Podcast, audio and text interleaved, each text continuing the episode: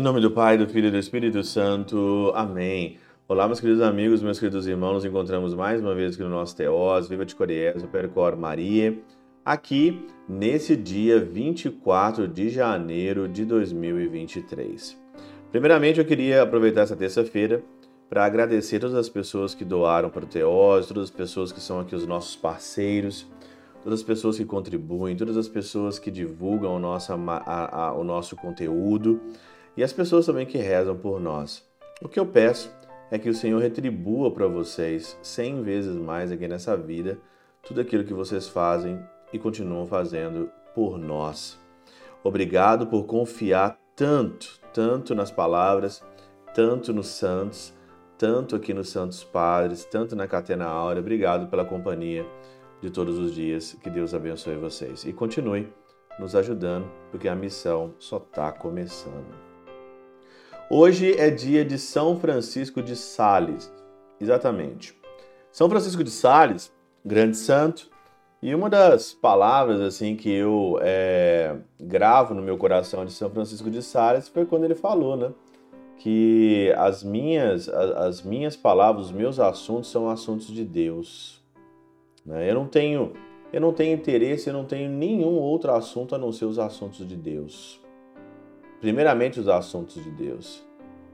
E isso, hoje no nosso tempo, é uma raridade, porque não é só porque nós somos padres, ou é, não é só porque você está na igreja, que você tem, sei lá, uma, uma função dentro da igreja, às vezes nós não falamos da nossa fé. Às vezes nós não falamos daquilo que nós acreditamos. E às vezes muitas das vezes os nossos assuntos não são os assuntos de Deus. São assuntos mundanos, são assuntos de baixo escalão, são assuntos que às vezes nós nem nem, nem se, se nós olhássemos para nós mesmos sentiríamos vergonha, porque de fato não é, não é, não é mesmo. O evangelho de hoje e aqui Marcos 3, 31, 35 né? Jesus aponta ali para seus parentes, para sua mãe, para seus irmãos e diz que quem faz a vontade de Deus, esse é meu irmão, minha irmã e minha mãe. Aqui, São João Crisóstomo diz que nisto o Senhor mostra que convém honrar mais aqueles que são parentes pela fé que todos os parentes de sangue. Parentes pela fé. Como é que eu, como é que eu vou ter um parente pela fé? Se eu não falo de fé? Como é que eu vou ser um parente de fé?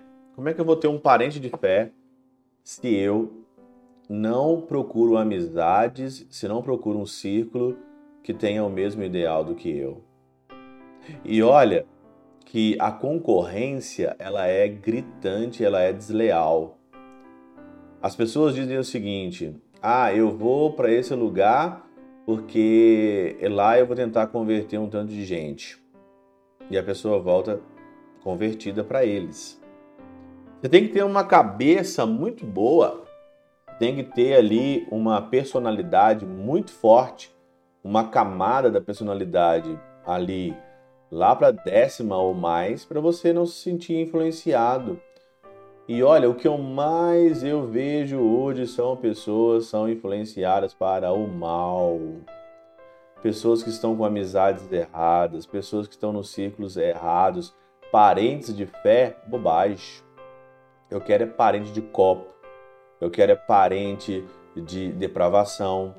Eu quero é parente para ouvir as músicas mundanas. Eu quero é parente para ficar rebolando. Eu quero amizades para tudo aquilo para extravasar, mas menos uma amizade, menos uma, um parentesco de fé.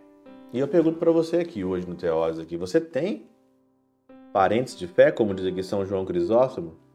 Você tem parentes de fé? Quem que você pode dizer hoje que é seu parente de fé?